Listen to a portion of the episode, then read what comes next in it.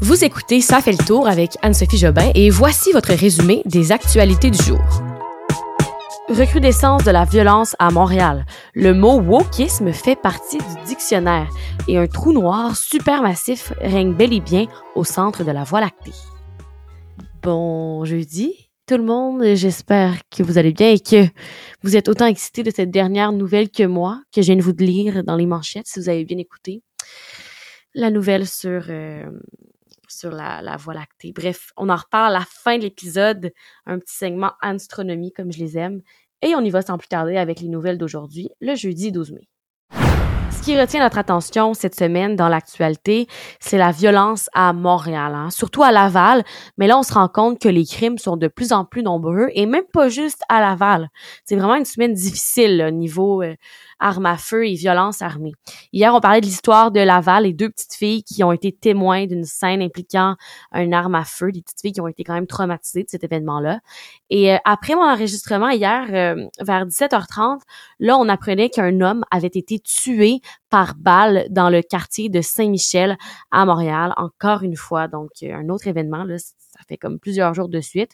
Et après ça, ce matin, on apprend qu'un homme de 31 ans a été tabassé, ligoté et menacé euh, d'une arme à feu, là, alors que sa conjointe, elle, aurait été attachée dans la salle de bain dans leur condo, dans leur tour à condo. Euh, c'est encore une fois à Montréal, du côté de l'île des Sœurs. Et une histoire où, encore une fois, les suspects ont pris la fuite et euh, ils n'ont pas encore été retrouvés pour le moment où je vous parle. Au moins, ce qu'on sait, c'est qu'en réaction aux trois fusillades survenues au cours des derniers jours à Laval, parce que là, je vous dis le des mais quand même à Laval, c'était dimanche, lundi et euh, hier. Euh, Là, au moins, c'est ça. Au moins, ce qu'on sait, c'est que ben, la police de Laval a mené aujourd'hui une importante opération policière qui a jusqu'à maintenant conduit à une arrestation. Selon les autorités, là, l'individu qui a été arrêté, ben, ce serait potentiellement euh, quelqu'un qui est relié aux récents événements de coups de feu ayant eu lieu dans le quartier Chemédé. Je veux juste dire un petit mot sur euh, pourrait se passer parce qu'on trop, on ne sait pas pourquoi tout à coup il y a autant de violence. Mais écouté un expert à TVA Nouvelle aujourd'hui, Roger Ferland, qui est un ancien enquêteur au service de police de la ville de Québec, qui disait que il faut comprendre que ces gens-là se connaissent tous et ils se vengent euh, en ce moment à tort ou à raison. Et cette violence-là n'arrête pas d'augmenter, puis ben c'est en train de s'étendre dans toutes nos régions parce que c'est des conflits entre des gangs. Ça serait peut-être ça qui, qui, qui mène à autant de violence ces temps-ci à Montréal.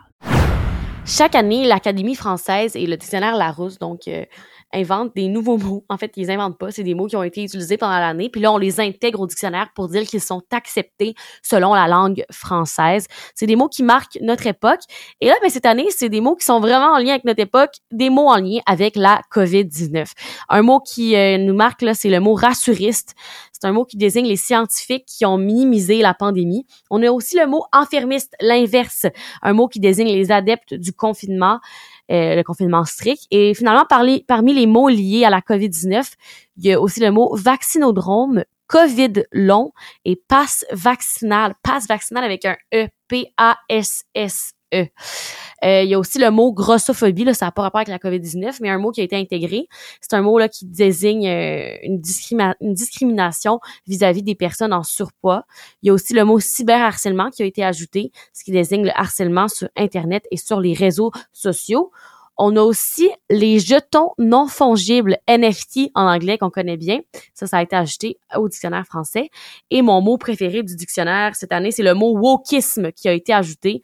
Euh, vous savez, c'est quoi là? C'est ce mot qui désigne le courant de pensée euh, qui défend la justice sociale et euh, qui défend qui défend aussi les différentes causes sociales.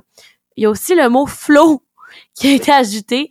avoir du flow, c'est avoir du style, une sorte d'élégance. Et voilà, les nouveaux mots pour cette année. Steven Guilbeault est poursuivi par Équiterre pour avoir approuvé un méga projet pétrolier. Je vous explique. Euh, alors ça, c'est un organisme que Steven Guilbeault notre ministre de l'Environnement, euh, a fondé, en fait, il a cofondé cet organisme-là en 1993. Et là, dans une poursuite qui a été déposée, euh, Équiterre et la Fondation Sierra Club affirment que le projet pétrolier B du Nord va à l'encontre des engagements climatiques du pays à l'échelle internationale. Puis selon ces deux organismes-là, là, les émissions de carbone de ce projet de l'entreprise euh, ajouteraient l'équivalent de 7 à 10 millions d'automobiles de plus sur les routes par an. C'est quand même beaucoup, hein? Penser à 10 millions d'autos, ça fait beaucoup de monde. Le gouvernement avait donné son oui pour le projet quelques jours seulement après qu'on ait reçu, là, vous vous rappelez de ce rapport du GIEC, un rapport assez alarmant. Euh, le groupe d'experts du GIEC disait justement qu'il fallait réduire rapidement nos productions d'énergie fossile. Puis après ça, le gouvernement avait approuvé ce projet-là. Le ministre euh, Stephen Guilbeault, lui, a justifié sa décision en indiquant que selon l'évaluation du gouvernement, là, le projet n'était pas susceptible d'entraîner des effets environnementaux négatifs importants et que ben ce serait conditionnel jusqu'à 2050 là. Fait que euh, ce serait un projet carboneutre selon lui. Bref, euh, un, peu de un entre les deux parties, mais Steven Guilbeault qui est quand même là poursuivi. Un peu moins d'actualité sur l'Ukraine ces temps-ci. C'est pour ça qu'on est maintenant. Je commençais toujours avec l'Ukraine, mais là on est rendu à la quatrième nouvelle parce qu'il y a moins de de nouvelles alarmantes, mais reste que c'est pas beau ce qui se passe là-bas. Là. Je banalise pas du tout la situation. Sinon, je fais quand même un petit résumé des nouvelles essentielles là-bas.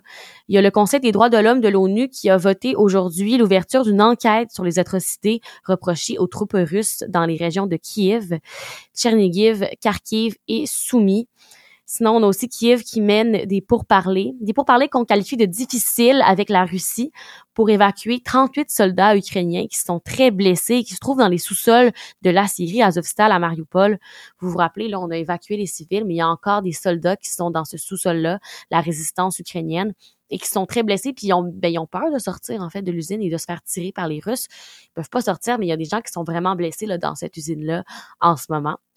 Sinon, on a la France aussi, qui euh, a dit aujourd'hui qu'elle soutient pleinement le choix de la Finlande d'entrer dans l'OTAN.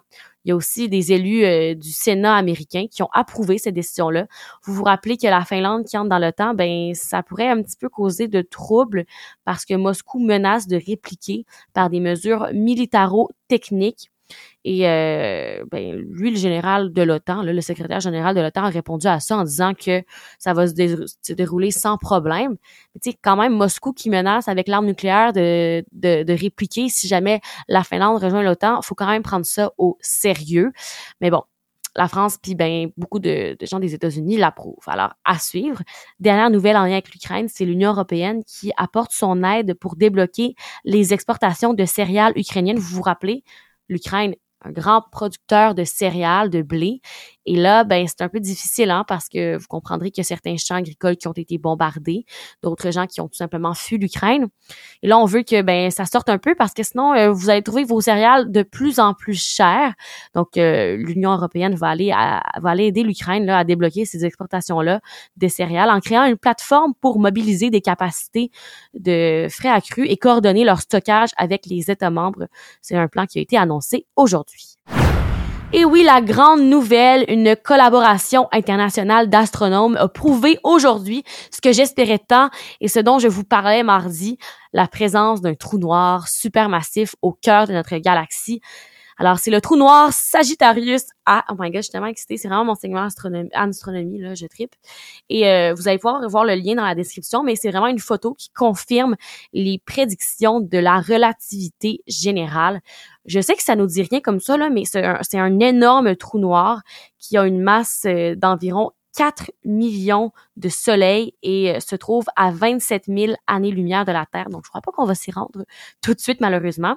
Et comme les chercheurs l'ont mentionné lors de leur annonce, notre trou noir, là, il a un peu perdu son appétit. il avale très peu de matière parce que les trous noirs, vous vous rappelez, c'est ce qui avale les matières. C'est un concept assez compliqué. Là, je m'appartirai pas là-dedans aujourd'hui, mais euh, il est pas très gourmand. Et euh, si on, nous les humains, on mangeait comme lui, il mange notre trou noir, ça équivaut, ça, ça serait l'équivalent là de un grain de riz pour deux millions d'années. Donc euh, voilà, on a bien et bien le trou noir Sagittarius A au plein centre de notre voie lactée petit retour dans le passé. Aujourd'hui, je retourne au 12 mai 1997, alors que euh, l'Australienne de 22 ans, Suzy Maroney, était la première femme à nager de Cuba jusqu'à la Floride. C'est une grosse nage. Ça lui avait pris 24,5 heures. Imaginez, quasiment 25 heures, 24 heures, une journée complète à nager. Moi, je fais comme 8 longueurs et je manque d'air. Donc, quel exploit. C'était le 12 mai 1997, donc il y a 25 ans. Et voilà, merci tout le monde d'avoir été là une fois de plus aujourd'hui. Je vous dis à demain pour le prochain résumé des nouvelles de la journée. Bye bye et bonne soirée.